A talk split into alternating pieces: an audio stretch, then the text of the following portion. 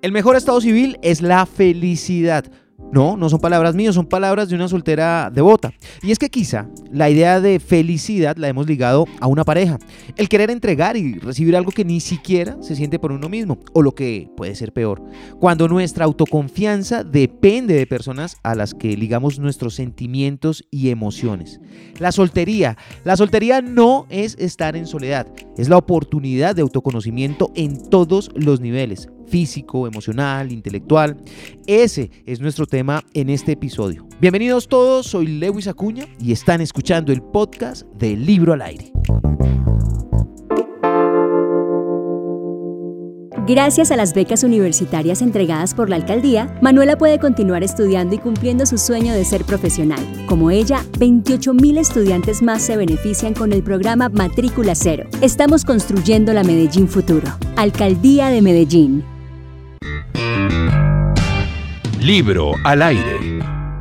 Valeria Laspiella encontró en una tusa o desamor el combustible y la oportunidad necesarias para expresar todo lo que sentía y que iba descubriendo en una situación que a todos en algún momento nos toca.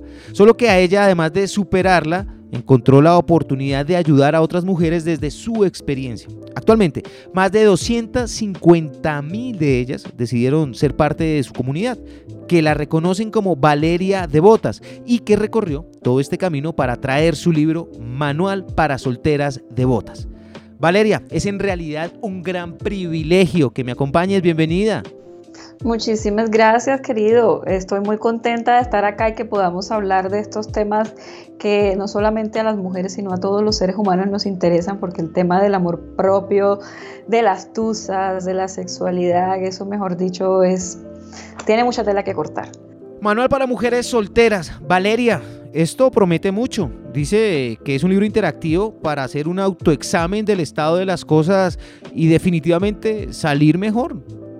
Sí, ese libro es, es la compilación de muchas cosas. Bueno, primero incluye eh, contenido nuevo, también incluye algunas de mis columnas más leídas, también incluye, soy coach, incluye varios ejercicios de coaching, que como tú bien lo dices, es de autoconocimiento, de empoderamiento, de autodiagnóstico. Eh, también aquí respondo algunas de las preguntas más frecuentes que me, que me hacen las seguidoras por Instagram, por correo, entonces aproveché el libro para responder varias de esas preguntas. Entonces es un manual, es, es como una guía práctica para las mujeres que han elegido el camino de la soltería o que no les gusta la soltería, pero en estos momentos están solteras y que les va a ayudar un montón a disfrutarla.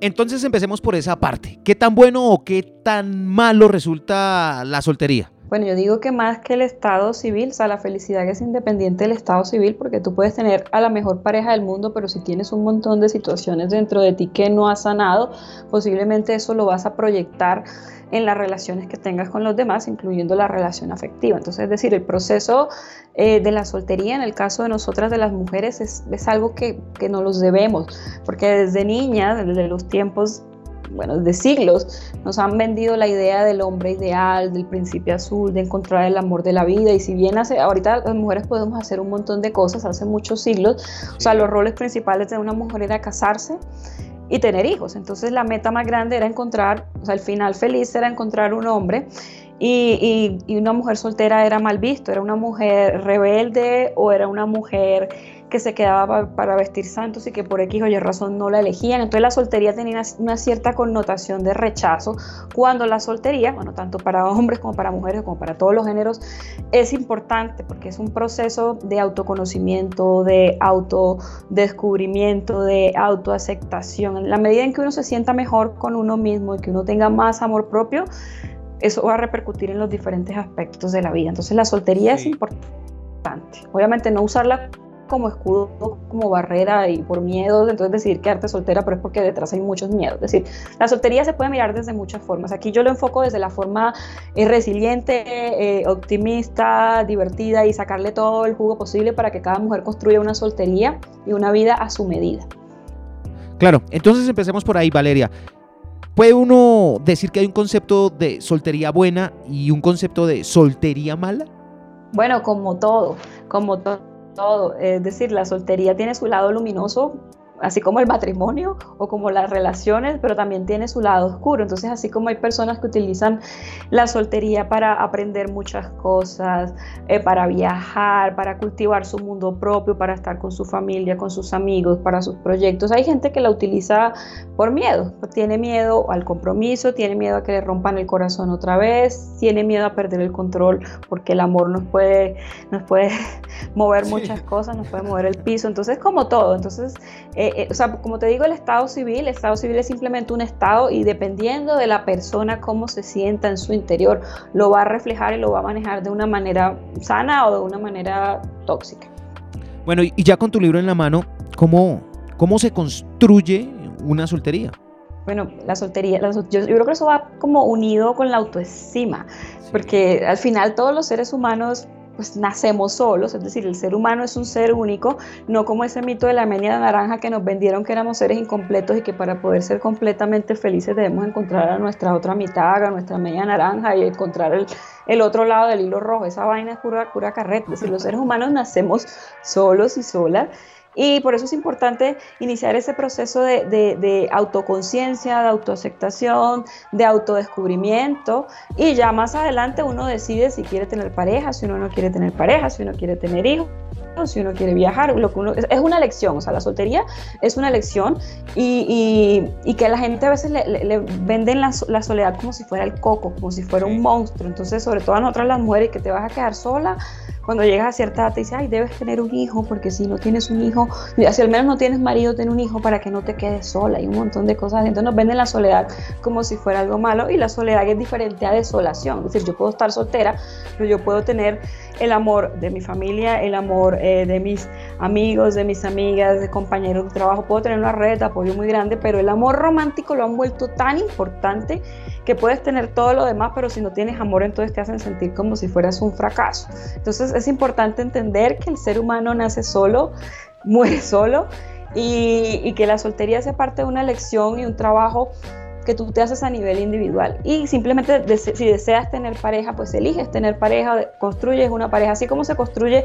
una relación de pareja, la soltería también se construye en el sentido de que tú decides cómo vivirla. Hay gente que decide vivirla, como, como decía yo antes en la, en la entrevista pasada, a través del perreo intenso, de pasarla rico, de tener relaciones abiertas. Hay gente que definitivamente no quiere salir con nadie y le encanta estar sin ningún tipo de relación afectiva hay gente que está abierta a sí, abierta a que no. Es decir, cada persona, o sea, eso es muy individual, porque la soltería hace parte de, la sexualidad humana y la sexualidad humana es única como la huella dactilar y cada persona elige cómo quiere vivirla y cómo la puede disfrutar. Entonces, lo que para mí puede ser chévere, para otra persona no. Es, es relativo. Con ese concepto y con lo que dice en tu libro, entonces uno podría concluir que en efecto podría existir la situación en que una mujer es soltera, pero que tiene una pareja. Pues no necesariamente teniendo pareja como tal. Lo que pasa es que anteriormente existían como unos tipos de relaciones muy definidos. Era o estabas soltera y luego tenías un noviazgo y luego ese noviazgo se convertía en matrimonio y si alguna de las dos personas se moría, entonces llegaba la viudez. Entonces ahora existen bueno, han existido desde siempre, solo que ahora ya son más visibles otro tipo de relaciones, como los amigos con derecho, los fuck buddy, los encarretes, los tinieblos. Además de eso están las relaciones cerradas, las relaciones abiertas, las relaciones híbridas, está el poliamor, es decir, hay, hay muchas formas de relacionarnos con otras personas, así que yo puedo tener encuentros con, con otras personas, pero puedo seguir siendo soltera porque no es una relación como tal eh, formal o una relación con acuerdo cerrado. Eso depende mucho del tipo de relación. Totalmente, pero tu campo de acción entonces de experticia es la soltería. Cuéntanos entonces qué se puede aprender de la soltería. Bueno, lo primero que hay que aprender es el tema de independencia emocional, es decir, que nosotros no necesitamos de una pareja para sentirnos plenas, para estar contentas. Nosotros de manera individual podemos sentirnos muy, muy felices. Es decir, la pareja es una elección y cuando tú eres feliz y te encuentras con otra persona que también es feliz, construye felicidad. Pero si tú te sientes vacía y piensas que una pareja te va a llenar, entonces desde ahí la relación empieza cojeando porque es una relación desde la escasez, desde la necesidad, no desde una sola elección. Entonces la soltería te ayuda también a entender, a entender que, es importante que construyas tu mundo, porque esa es otra que, cosa que pasa no solamente con las mujeres. Y es que cuando a veces nos enamoramos, nos entregamos tanto a una relación que nos olvidamos de nuestro mundo. Es decir, nos olvidamos que tenemos metas, que tenemos sueños, que tenemos amistades, que tenemos hobbies. Entonces, ¿qué pasa? Cuando luego se acaba la relación, no sé si les ha pasado que vuelve la amiga o el amigo así como, como dice el chavo del 8 y vuelve el perro arrepentido con el rabo entre las patas. Entonces, viene uno como buscando otra vez a los amigos, buscando a la gente porque se alejó de todo el mundo porque la relación se volvió el mundo. Y hay que entender que los seres humanos tenemos muchas aristas. Tenemos la parte espiritual, la parte de salud, la parte financiera, la parte profesional, la parte de diversión, la parte familiar, la parte de los hobbies. Tenemos muchos aspectos y no es justo, o sea, irnos solo por lo romántico y olvidarnos de todo lo demás. Es decir, todos los aspectos merecen nuestro cuidado y nuestra atención. Y en la, y en la medida en que tengamos muchos aspectos y tengamos un mundo rico, cuando terminemos una relación nos va a dar menos duro porque tenemos otros aspectos. Cuando el amor se vuelve todo, se vuelve el centro del universo de una persona, esa persona va a sufrir mucho cuando la relación se acaba. Entonces la soltería te enseña básicamente independencia, autonomía, lo que no quiere decir que no te guste estar con otras personas, porque igual somos seres sociales, somos seres que nos gusta compartir con otras personas. Mira nada más lo que pasó ahorita en pandemia, que mucha gente se deprimió porque no salía, porque no veía a su familia, porque no veía a sus amigos. Es decir, somos seres sociales y es chévere y es rico y es maravilloso y necesitamos estar en contacto con otras personas, lo que no quiere decir que nos volvamos dependientes de las otras personas, que eso es la, diferencia. Una mujer entonces que ya está empoderada, que ya tiene claro todos estos conceptos que tú nos has mencionado, ¿de alguna manera no puede llegar a intimidar a un hombre? Bueno, es que eso tiene varias caras. Bueno, por un lado, eh, hay una frase que me encanta de una, de una escritora eh, que ella dice que, el tipo de hombres que se asusta, con, que se asusta conmigo, con mi personalidad, definitivamente es el tipo de hombres que a mí no me interesa. Es decir, uno, una persona no debería fingir algo que no es para, que, para agradarle a otro. Es decir, Ay, voy a fingir que soy menos inteligente, que soy menos fuerte para que este o esta no se asuste. No. Y a mí me ha pasado, me ha pasado, al yo, al yo escribir, trabajar en temas de autoestima, de empoderamiento, al ser sexóloga, hay tipos que me dicen, no, qué miedo, yo no podría estar contigo porque me daría mucho susto decir. Sí, en cualquier momento levanta vuelo y se va. Entonces, entonces es como que también eso, eso, eso, es problema de la otra persona. Es decir, yo no voy a dejar de ser quien soy, no voy a dejar de mostrar las cosas por, para, para agradar. La persona que va a estar conmigo me debe querer con honestidad.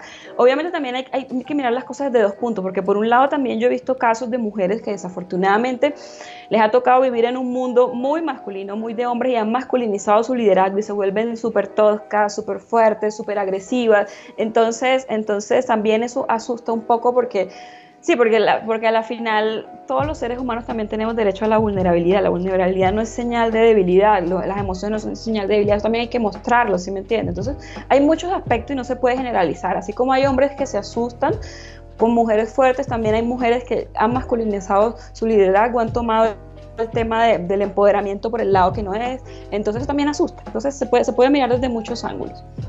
¿Cómo fortalecerse sexualmente en la soltería? Porque de eso se trata, de fortalecerse en todos los campos, como lo mencioné al principio en la introducción de este podcast, de este episodio.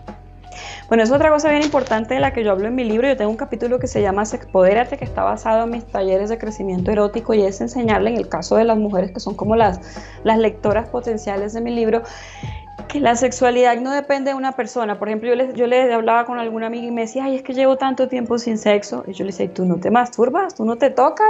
Yo decía, ay, ¿cómo así? ¿Eso qué es? Eso no es pecado, eso no es malo. Entonces entender que nuestra sexualidad comienza con nosotros mismos, comienza con la autoexploración, con la construcción del mapa erótico. Es decir, si nosotros no nos conocemos, ¿Cómo vamos a esperar luego poder disfrutar de los encuentros con la otra persona? Y vamos a presionar a la otra persona como si la otra persona debería adivinar lo que nosotros queremos cuando todo empieza por una misma. Entonces es importante el tema del, autoconocimiento y entender que la sexualidad es, la sexualidad es personal, es individual. Es decir, comienza con cada persona, no otra persona persona te la va a otorgar, no otra persona te la va a dar, ni otra persona te va a dar el placer. Hay personas que te pueden brindar placer, pero si tú no estás abierto al placer, no lo vas a recibir y no lo vas a disfrutar. En el final, todo empieza por uno mismo. Claro, la sexualidad también ata, aunque ya no haya sentimientos. Pues claro, porque cuando tú, cuando tú, por ejemplo, cuando tú estás con alguien y te echas un polvo, vamos a hablar así claro y pero te echas un polvo, tú estás generando dopamina, oxitocina, endorfinas, o sea, todas las hormonas de la felicidad, del placer. Y por ejemplo, en el caso de la dopamina, la dopamina también tú la segregas cuando estás consumiendo una droga, es decir, y tu mente tu cerebro, cuando tú haces algo que, le, que, te gustó, el cerebro, o sea, lo más lógico es que te pide que lo repita. Entonces, por eso muchas veces uno se encoña porque uno está con alguien que uno le gusta y eso, y eso va a seguir generando ciertas cosas a nivel, a nivel de la química cerebral y ni, y ni, y ni, hablar de lo emocional. Entonces, es, es, es, complicado decir, ay, es que me voy a acostar con esta persona y no voy a sentir nada, porque en muchas ocasiones sí, sí puedes sentir muchas cosas. Somos humanos, no somos de piedra. Bueno, y eso explica el comúnmente llamado cangrejeo de esas personas que deciden acostarse una que otra vez con sus exnovios, aunque tengan pareja y sean simpáticos y sean exitosos y sean lo que ellos han soñado antes. Bueno, eso, eso, eso es como que casos de casos. O sea, como que cada caso tiene su, tiene su historia. Por ejemplo, ahorita en pandemia me pasó que me escribieron muchas chicas a contarme que sus ex habían aparecido cual zombies que se levantaron de los muertos y, y las empezaron a buscar. Y es porque la pandemia generó ese tipo de nostalgias del pasado, como que ahora estamos viviendo una situación tan incierta, tan fea en algunos aspectos y como que el recordar a la expareja, si no haya sido lo mejor, como que te genera esa nostalgia de volver a lo de antes y por eso la busca. Entonces puede ser un caso. Otro puede ser ese caso de que nadie sabe lo que tiene hasta que lo pierde, que puedes tener una relación ahora, pero, pero y así sabes que no haya funcionado algo con tu expareja, sigues extrañando ciertas cosas que te gustaban de tu expareja y por eso las buscas. Pero es, es una embarrada porque si uno, en el caso de si uno tiene una relación con acuerdos cerrados, con acuerdos de fidelidad cerrada, es una relación cerrada, entonces estás incumpliendo los acuerdos y embarrada con, tu, con tu pareja nueva también. La que se supone que debería ser. Hay de todo, hay de todo. Por ejemplo, hay personas que, que, que, que, quieren tener relaciones abiertas o quieren experimentar el poliamor y se reúnen, o sea, y se reúnen en grupos de gente que ha decidido practicar el poliamor y entonces tener relaciones con varias personas. También hay parejas, por ejemplo, que se forman las relaciones híbridas, es decir, las parejas llevan un tiempo y una pareja, una, una de las personas de la relación dice, mira, es que yo me siento muy feliz contigo, yo no, necesito, yo no tengo necesidad de buscar a otras personas en el plano erótico o en el plano emocional. La otra persona dice, no, yo te quiero y me encanta estar contigo, pero quisiera probar. Entonces hay una pareja que no hace y otra pareja sí decide hacerlo. O hay parejas que definitivamente después de muchos años, 10, 12, 15 o, bueno, incluso menos años, deciden abrir la relación. O por el contrario, hay parejas que comienzan con una relación abierta, de amigos con derecho, viéndose de vez en cuando, y luego deciden, deciden formalizar la relación. Es decir, eso, eso es relativo y hay tantas relaciones como personas en el mundo. o sea, lo más importante, independiente del tipo de relaciones, que los acuerdos estén claros, que haya responsabilidad afectiva. Es decir, que uno sea consciente de las decisiones que está tomando y que esas decisiones pueden afectar a la otra persona y que independiente que si es un polvo de una noche o sea una relación de muchos años, todas las personas merecen respeto. Y eso es bien importante. Claro, bueno, y entonces ya llega la hora de decidir si quiere o no quiere tener una pareja. Como una mujer que ha estado soltera, que se ha fortalecido, etcétera, como lo has mencionado tú, llega a escoger una pareja? ¿Se vuelve más exigente quizá? Bueno, es que yo creo que depende, porque hay mujeres que dicen, bueno, yo me voy a abrir a tener una relación de amigobios o, o quiero un fuck body que nos veamos una vez por semana o cada 15 días, tú, tú, tú. Y ya, ya para tener una, ya cuando quieres tener una relación, una relación formal, pues eh, muchas mujeres tienen mucho cuidado, tienen mucho cuidado como en el tipo de persona con la que salen y por lo general ahorita, como, como cada vez se usan más las apps para ligar, o sea, el internet, en el internet tú encuentras lo, lo que antes eran los bares, ahora son las apps de citas, entonces muchas mujeres lo que hacen es que empiezan a tener filtros. Es decir, yo primero voy a empezar a hablar bastante con esta persona para darme cuenta qué quiere, qué no quiere, eh, si, tenemos, si tenemos los mismos gustos, valores similares. Entonces, y uno va haciendo un filtro y luego ya poco a poco va empezando a abrirse a esa persona. Obviamente, si es una persona que quiere una relación seria, si es una persona que quiere simplemente pasarla bien, los filtros son son quizás menores, aunque hay personas que definitivamente tienen tantos miedos que son prevenidas con todo el mundo y con todo tipo de, relación. Como te digo, eso, es relativo como de, lo que esté viviendo cada persona, de su pasado amoroso eh, y, de lo, y de lo que quiere en la vida. Y hay gente que definitivamente no sabe lo que quiere, como todo. Eso explicaría, por ejemplo, en parte la indecisión que puede sufrir una mujer que está en una relación y que ahora quiere estar soltera, pero que no quiere estar soltera, pero que no es capaz de soltar, pero está soltando porque quiere estar soltera. O sea, este enredo, ¿cómo, cómo se desenreda? Bueno, mira, em, eso, eso realmente más que una respuesta mía es una respuesta que da la ciencia y es cuando nosotros empezamos una relación afectiva con alguien, hay una primera etapa del, del, amor que es el enamoramiento. Entonces uno siente mucha pasión, uno idealiza a la persona, la ve perfecta, uno no quiere despegarse de esa persona y es normal en esa, en esa, en esa etapa donde uno quiere, quiere estar, tener mucho sexo con esa persona o disfrutar sobre todo la parte física y la parte externa. Ya con el tiempo, uno ya va dejando de idealizar a la persona y empieza una etapa que es como de, de aceptación, de entender que esta persona también tiene virtudes tiene defectos y muchas relaciones solo llegan hasta ahí porque pasan la etapa del enamoramiento y se dieron cuenta que no tenían más nada en común y corta. Entonces otras si siguen en esta etapa, se aceptan mutuamente eh, y se empiezan a, empiezan a conocerse un poco más, más allá, más allá de, lo, de lo físico y de lo, y de, lo, y, de lo, y lo externo, empiezan a conocerse más a nivel de valores, a nivel, a nivel más profundo.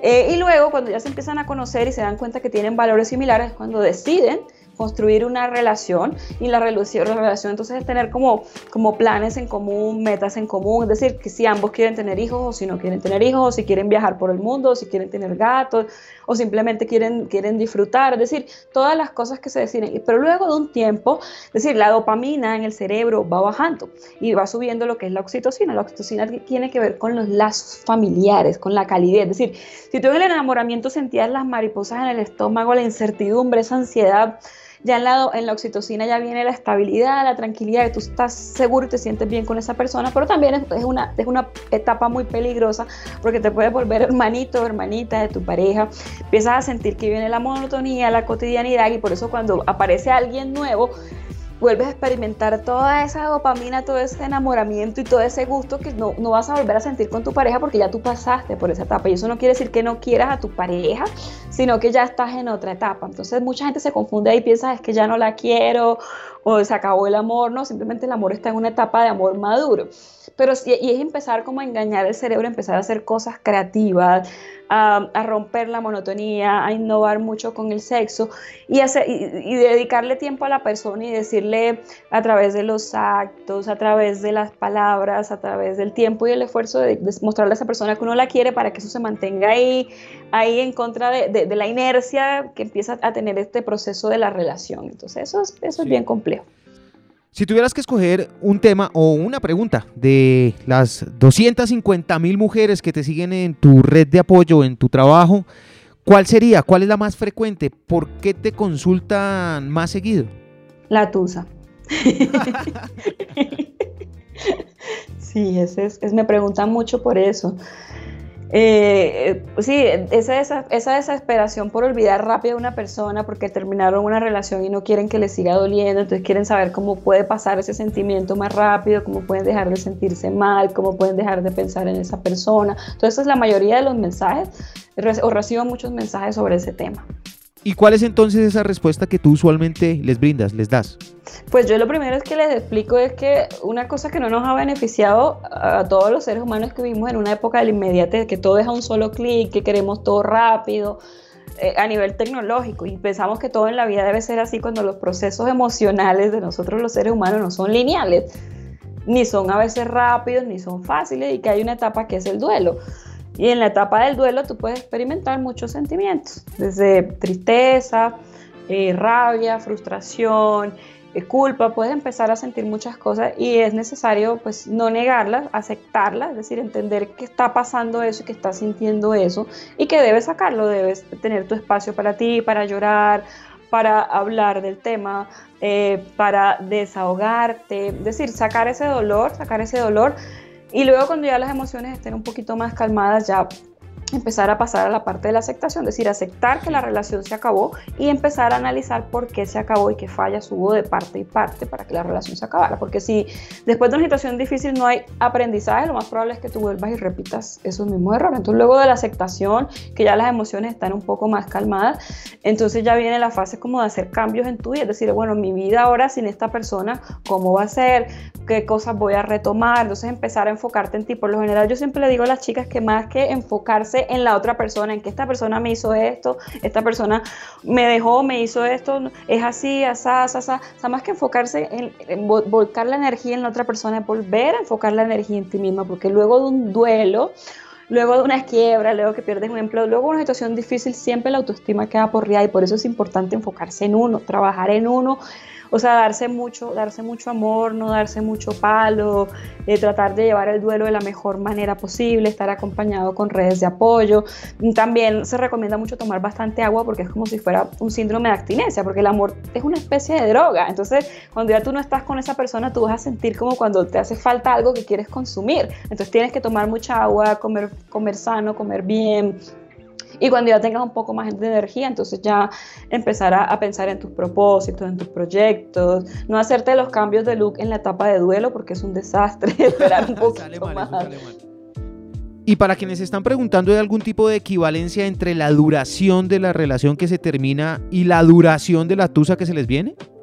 No, porque hay relaciones que fueron muy cortitas, pero como fueron muy intensas y muy profundas, o sea, la persona le da, le da muy duro la tusa.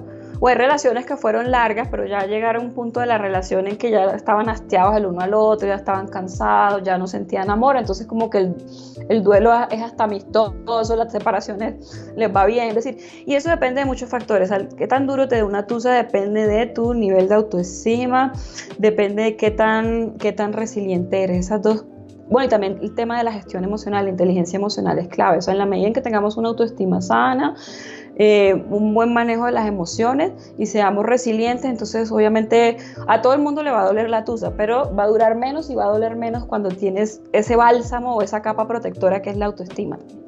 Bueno, Valeria, cierra con broche de oro. ¿Se nos escapa alguno de los temas que sean importantes de tu libro?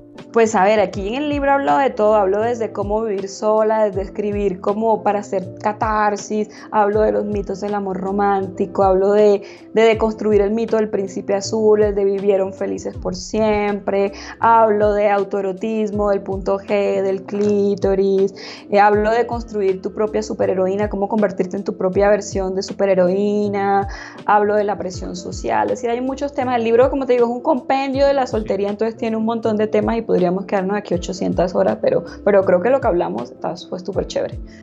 En redes sociales, en el mundo digital, ¿cómo te encuentran las personas que están interesadas en unirse a tu comunidad, en consultarte, en escuchar tus consejos? Pues mira, mi página se llama eh, solterasdebotas.com. En Instagram estoy como eh, arroba solteras de botas, con B grande, y arroba Valeria. También estoy en Twitter, también estoy en Facebook. Me pueden escribir al correo info arroba solterasdebotas.com.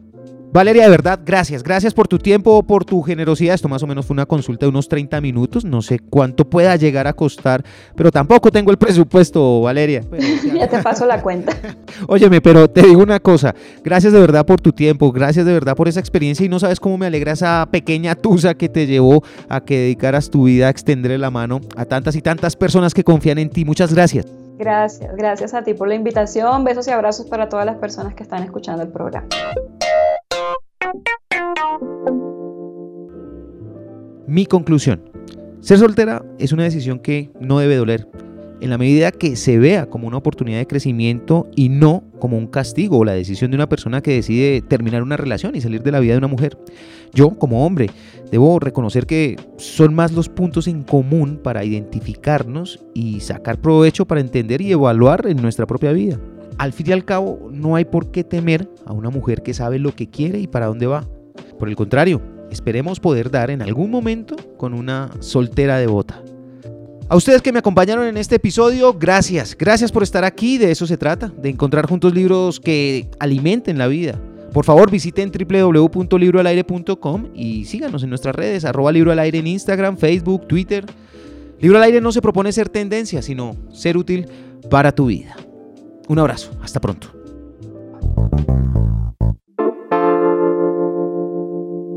Gracias a las becas universitarias entregadas por la alcaldía, Manuela puede continuar estudiando y cumpliendo su sueño de ser profesional. Como ella, 28.000 estudiantes más se benefician con el programa Matrícula Cero. Estamos construyendo la Medellín Futuro. Alcaldía de Medellín. Libro al aire.